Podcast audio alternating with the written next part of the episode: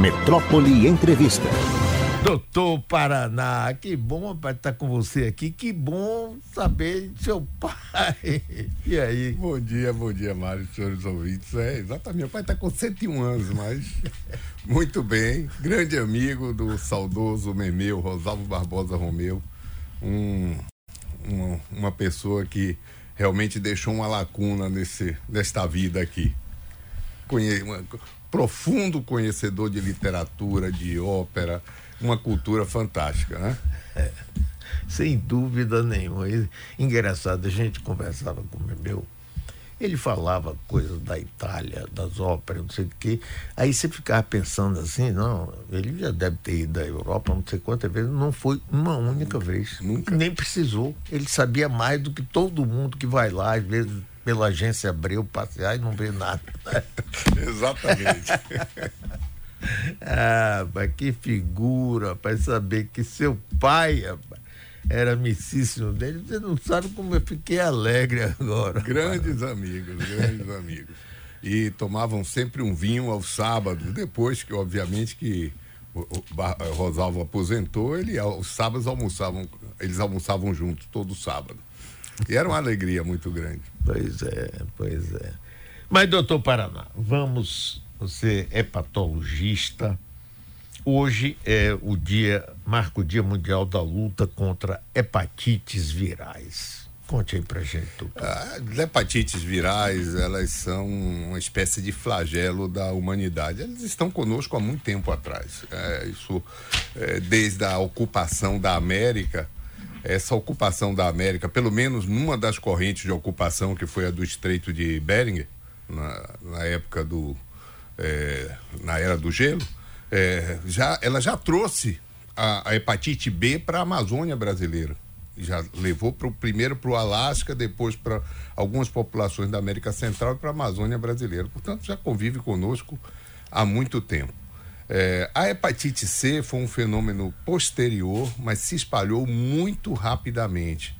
E nós chegamos a ter, até a década passada, um milhão de mortes por ano por causa da hepatite B e da hepatite C, porque essas duas eh, são, dentre todas as hepatites virais, aquelas que podem causar doença crônica e causam doença crônica silenciosamente por décadas e muitas vezes o diagnóstico é tardio e já na fase de cirrose e do câncer de fígado e não foi por outro motivo que o Brasil chegou a fazer 1.800 transplantes pelo Sistema Único de Saúde por ano. É, mais da metade era por hepatite B e C.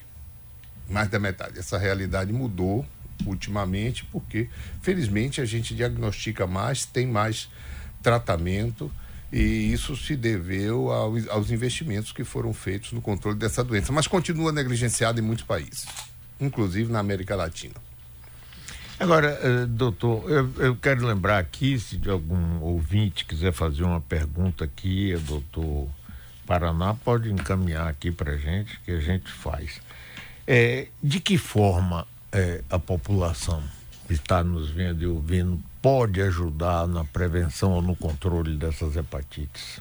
Muito bem. Bom, primeiro vamos falar assim: hepatite é um termo genérico. É, inflamação no fígado, é isso que significa hepatite.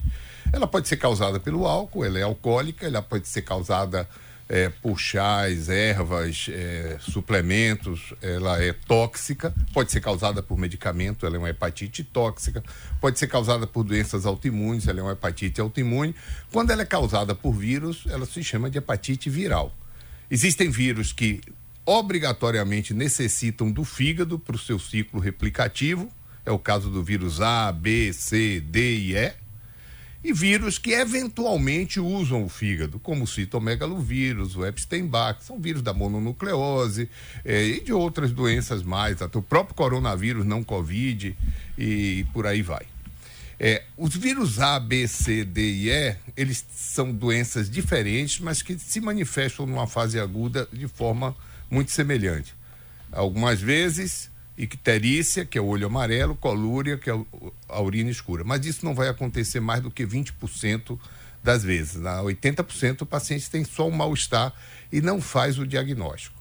No caso do vírus A e do vírus E, que são doenças transmitidas por água contaminada, e a, nós tivemos muito na Bahia, até o Bahia Azul.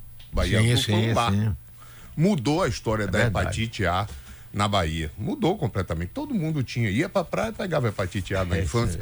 Então, se a gente for falar do Brasil de 30, 40 anos, as pessoas acham que é, um investimento em saneamento básico é, é relativizado nesse país, né?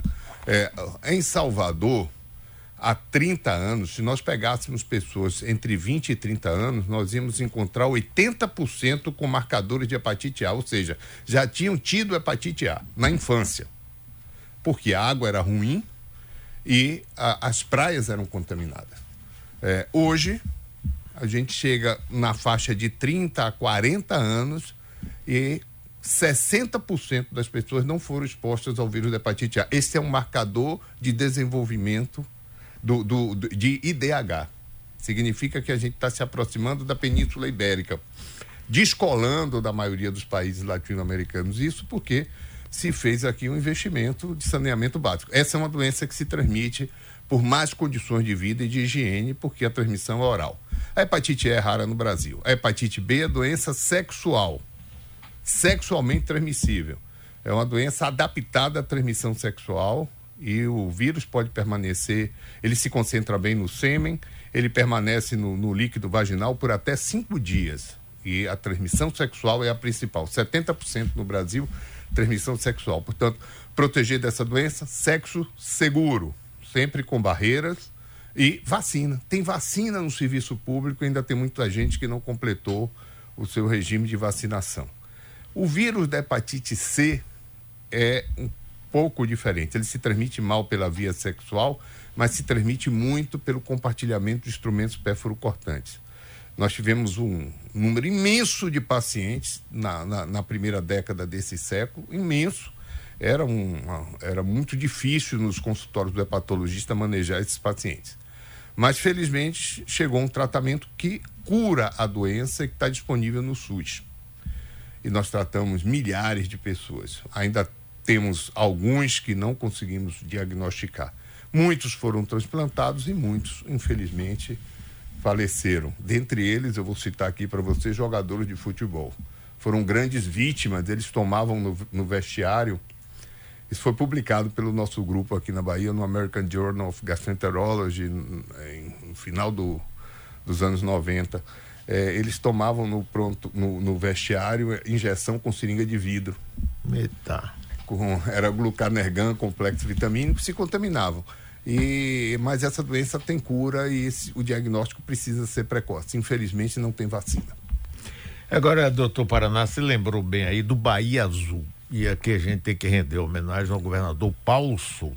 Foi ele que fez, conseguiu o financiamento e houve muita reação Primeiro, porque teve que quebrar muitas partes da cidade. Segundo, porque a gente passou a pagar na conta da água a, a taxa de saneamento. Ah, mas o absurdo é a pessoa. Você prefere isso ou prefere morrer? Não é? Então aqui eu quero render minhas homenagens a Paulo Souto, que foi quem topou essa parada, enfrentou e foi fundamental, você mesmo está dizendo aí. Né? Justíssima né? homenagem, não tenha dúvida. É, a gente sempre fala, né? Político não gosta de construir nada debaixo do solo, né? Porque não é, aparece e as é. pessoas esquecem. Mas são essas as obras que mudam a história da saúde pública. E eu acho que o Bahia Azul mudou a história da saúde pública, não só nas hepatites, mas também nas viroses de transmissão é, é, oral e que matavam muitas crianças em Salvador, muitas. Agora, Paraná, é vacina com esse momento que nós vivemos no governo passado, independente de qualquer coisa política, não vem ao caso aqui, é, havia um. se criou uma desconfiança contra a vacina, o que eu tenho recebido, inclusive, vários médicos especialistas de outras áreas, dizendo que uma larga parcela da população está é, fora da vacinação, inclusive de crianças e tudo. Isso se reflete também nessas vacinas? Olha, reflete-se. Infelizmente, nós estamos vivendo tempos difíceis, muito difíceis. A chegada da, das redes sociais, a informação fácil, trouxe as pessoas que já não se aprofundavam muito para a absoluta superficialidade. Hoje as pessoas ouvem uma notícia, não vão saber da fonte, não vão procurar o currículo de quem falou, se está apropriado para falar, se é uma pessoa que tem todos os, os requisitos para estar tá falando sobre o assunto. Não. Qualquer pessoa fala qualquer coisa e isso vira verdade. Aí aparecem aí nas redes sociais as aberrações como shots, manipulações hormonais, uso de fórmulas milagrosas, cura disso, cura daquilo, cura do Alzheimer, imagine. É, e aí surge também esse perverso movimento chamado antivax. Claro que há uma identificação desses movimentos também com correntes políticas, não há dúvida que existe. É, até precisa que algum sociólogo explique um pouquinho isso, ah, porque isso vai muito além da negação da ciência, vai para uma profunda ignorância. Uma profunda ignorância. A, a, vacina existe há muito tempo. Olha, na China, as mães percebiam que as vacas que tinham uma, é, uma vesícula nas tetas, e quando elas ordenhavam, essas, essas vesículas apareciam em suas mãos é porque as vacas tinham uma varíola da vaca. O nome, vacina, vem disso. Né? E o que é que elas faziam? Elas pegavam os filhinhos dela, porque naquela época a varíola devastava a população. É, Ela pegava, elas pegavam os filhinhos e botavam para ordenhar, para aparecer, porque elas tinham a percepção de que quando apareciam aquelas vesículas nas suas mãos, é, eles estavam protegidos. Então, isso foi o primeiro movimento não científico, mas de percepção, de intuição de que algo que a gente conseguia contrair nos, nos prevenia de uma doença mais grave. E, e posteriormente, é, nós tivemos surtos de doenças infecciosas que de, matavam muito. Olha, eu fui estudante de medicina aqui na UFBA entre é, 77 e 83. E me lembro do Hospital Couto Maia. Eu me lembro do das pessoas morrendo de difteria.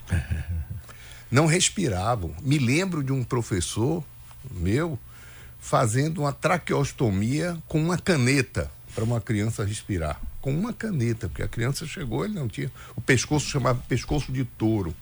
Me lembro tétano, tétano infantil sobretudo, que as crianças se cortavam muito com arame farpado, Sim. até o tétano é, do coto umbilical, porque naquela época não, não havia sistema único de saúde, se colocava estrume de boi para cicatrizar o coto umbilical. Imagina.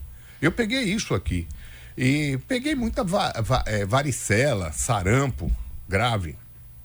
Hoje, um estudante de medicina é incapaz de reconhecer uma doença dessa. Por quê? Porque existe a vacina. Mudou a história é, é, da humanidade, mudou a história desse país e a vacina ela se confunde com o Sistema Único de Saúde. Ela, ela é um, um projeto do Sistema Único de Saúde, maior programa de reparação social que eu acho que o, mundo já conheceu. Não conheço nada semelhante, nada semelhante no mundo.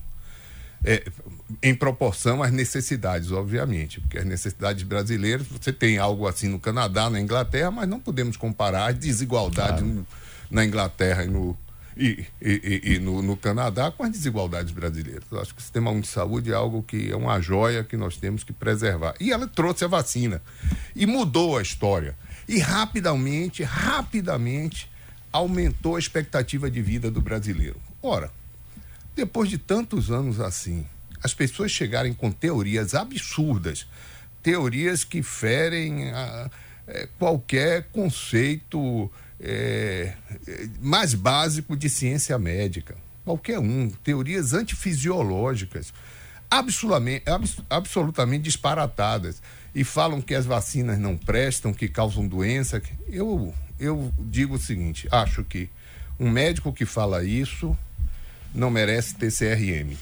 Não merece.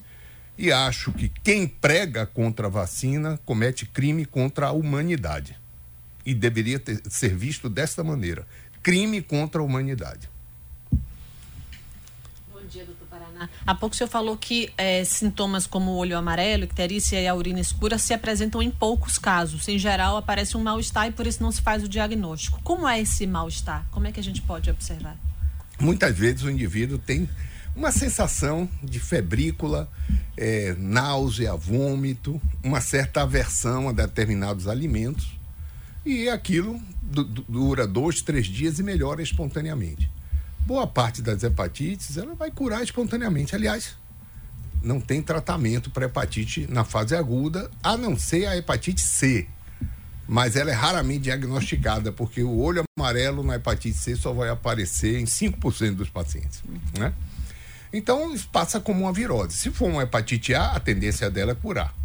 Se for uma hepatite E, a tendência é curar. Uma hepatite B, 90% de cura. A hepatite C tem 50%, 70% de possibilidade de não curar. Mas ela também é oligossintomática. Então, é, ou seja, tem sintomas muito é, leves e por um curto período de tempo. Então, assim, não há uma determinação muito clara é, para o diagnóstico é, inicial. E a tendência é melhorar. Se curou ou não curou, o indivíduo vai melhorar. Daniele. Tem uma pergunta, só antes de informar que teve uhum. gol do, da seleção brasileira feminina, já teve um gol, tá 1x0 para o Panamá. Agora, indo para pergunta. O gol do Brasil. Gol do Brasil, ah, da seleção brasileira. Sim, Brasil, viu, viu? Agora, indo para a pergunta. É, Maria Tereza participando com a gente, um ouvinte, Fala, bom dia a todos. Doutor Paraná, por favor, explique sobre o exame de sangue realizado e reagente à hepatite. Ah, tá. Então, olha, hoje, para a gente fazer o diagnóstico de doenças assintomáticas, como é o caso da hepatite B e C crônica, é o caso de outras doenças, hipertensão, diabetes e tal, o que, que você deve fazer? Rastrear. Você deve rastrear pessoas que se encontrem em grupo de risco.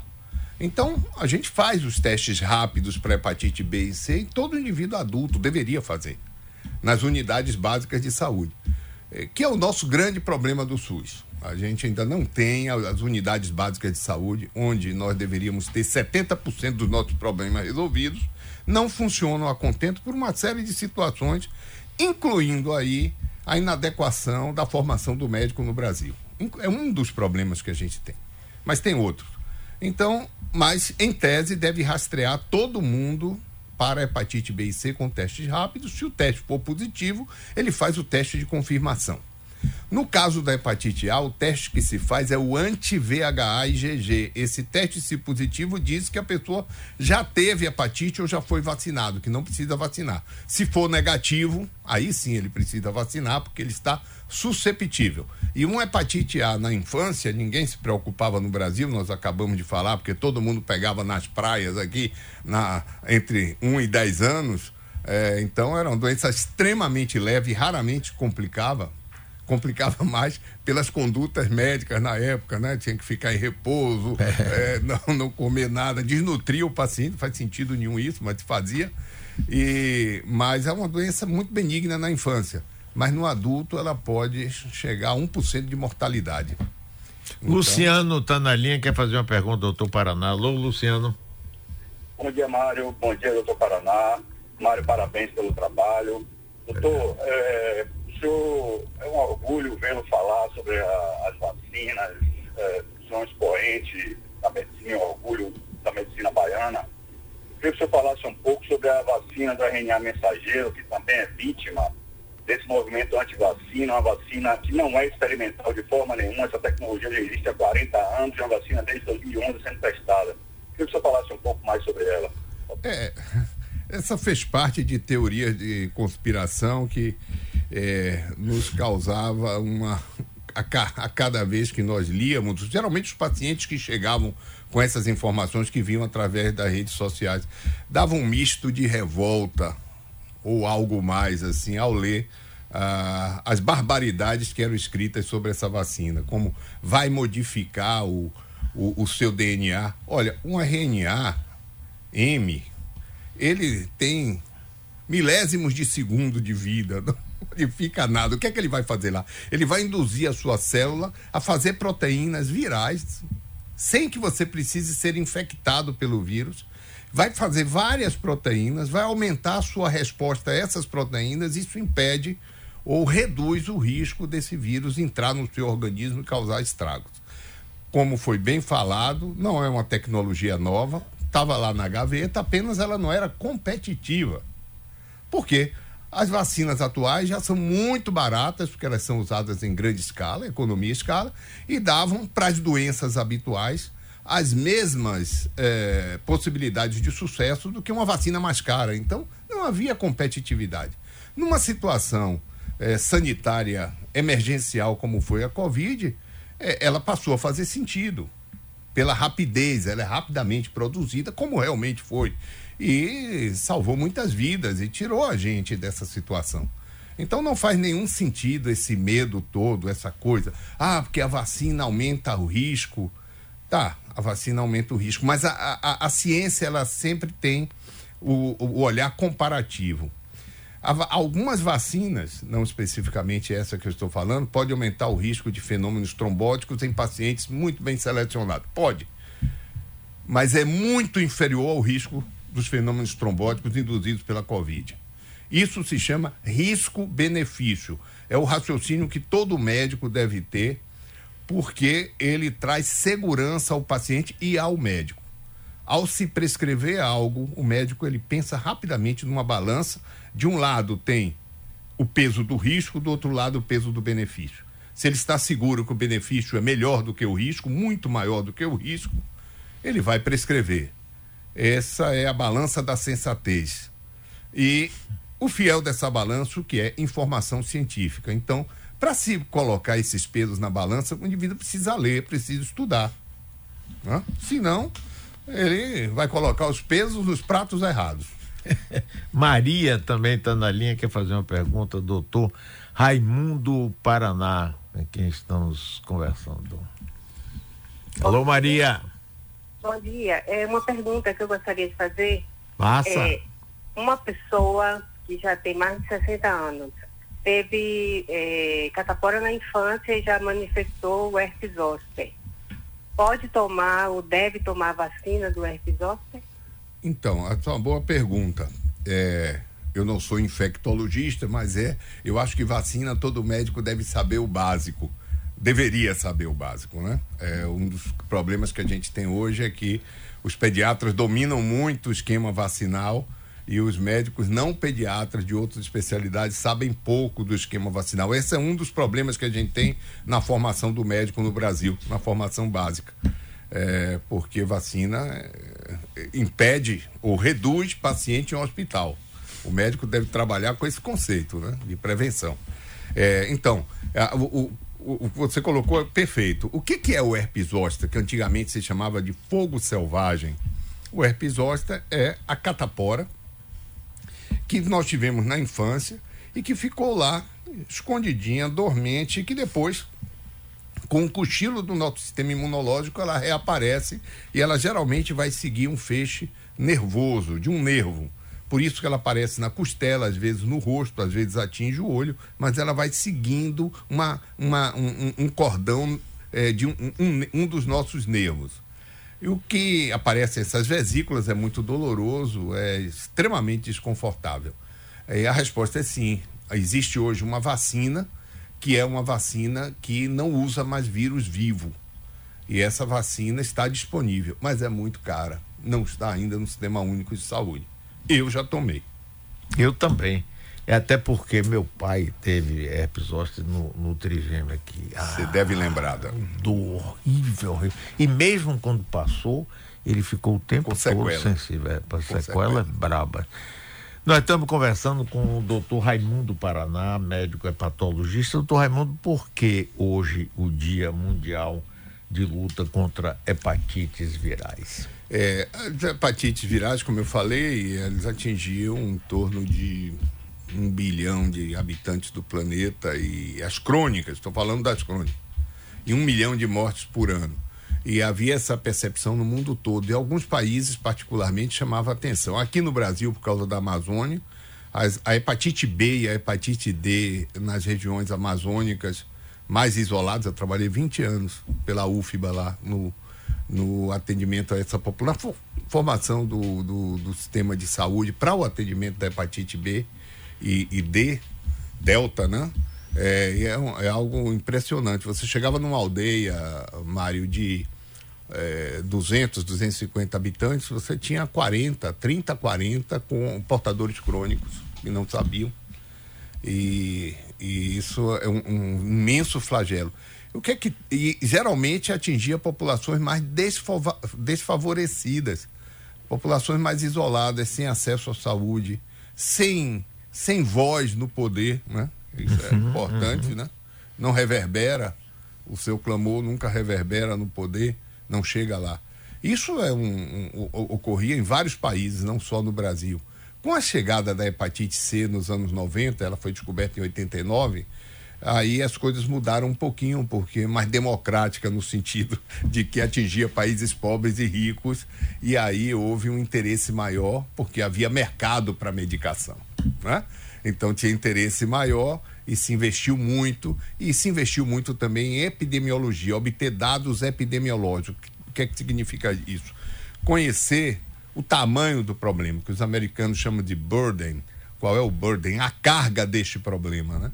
E aí se observou o custo das hepatites para a saúde mundial e o custo em vidas humanas e o custo também em absenteísmo, tudo isso conta e aí a Organização Mundial de Saúde, ela começou a fazer um, ações específicas para o, o enfrentamento das hepatites virais. E aqui no Brasil, ainda com o José Serra, ministro, um dos grandes ministros da saúde. Sim, concordo inteiramente. Grande, sem ser médico sem nem ser nada, médico. pois é. Sem ser, era eclético, não tinha, não era ideológico. Isso. É, um indivíduo muito interessante. Muito. Na época, aqui, o Brasil não falava em hepatite, mas ganhava um prêmio de, sobre o programa de HIV no mundo, que foi Serra que implementou e que foi excelente. E aí, na época, eu e Mittermeier Reis, você deve conhecer, é uma grande figura, né? uma grande figura da Fiocruz, nós resolvemos, nós escrevemos, escrevemos, um artigo, não me lembro se foi na Folha, no estado de São Paulo, sobre isso, comparando as mortes por HIV e as mortes por hepatite no Brasil. E depois fomos ao ministério e lá o, o, o ministro nos pediu que falássemos com Jarbas Barbosa, grande figura que hoje está na OPAS, na Organização Pan-Americana de Saúde. Hoje ele é diretor e na época era da, do setor de vigilância epidemiológica. E aí nós levamos os dados de hepatite e o Ministério tinha uma mesinha voltada à hepatite e juntava todas as hepatites, a de transmissão hídrica com as outras, etc. E aí, a partir dali, veio a ordem de formar um programa de hepatites virais à semelhança do HIV. E aí começamos essa construção, mas foi em 2002 já, com o ministro atual senador Humberto Costa, Sim.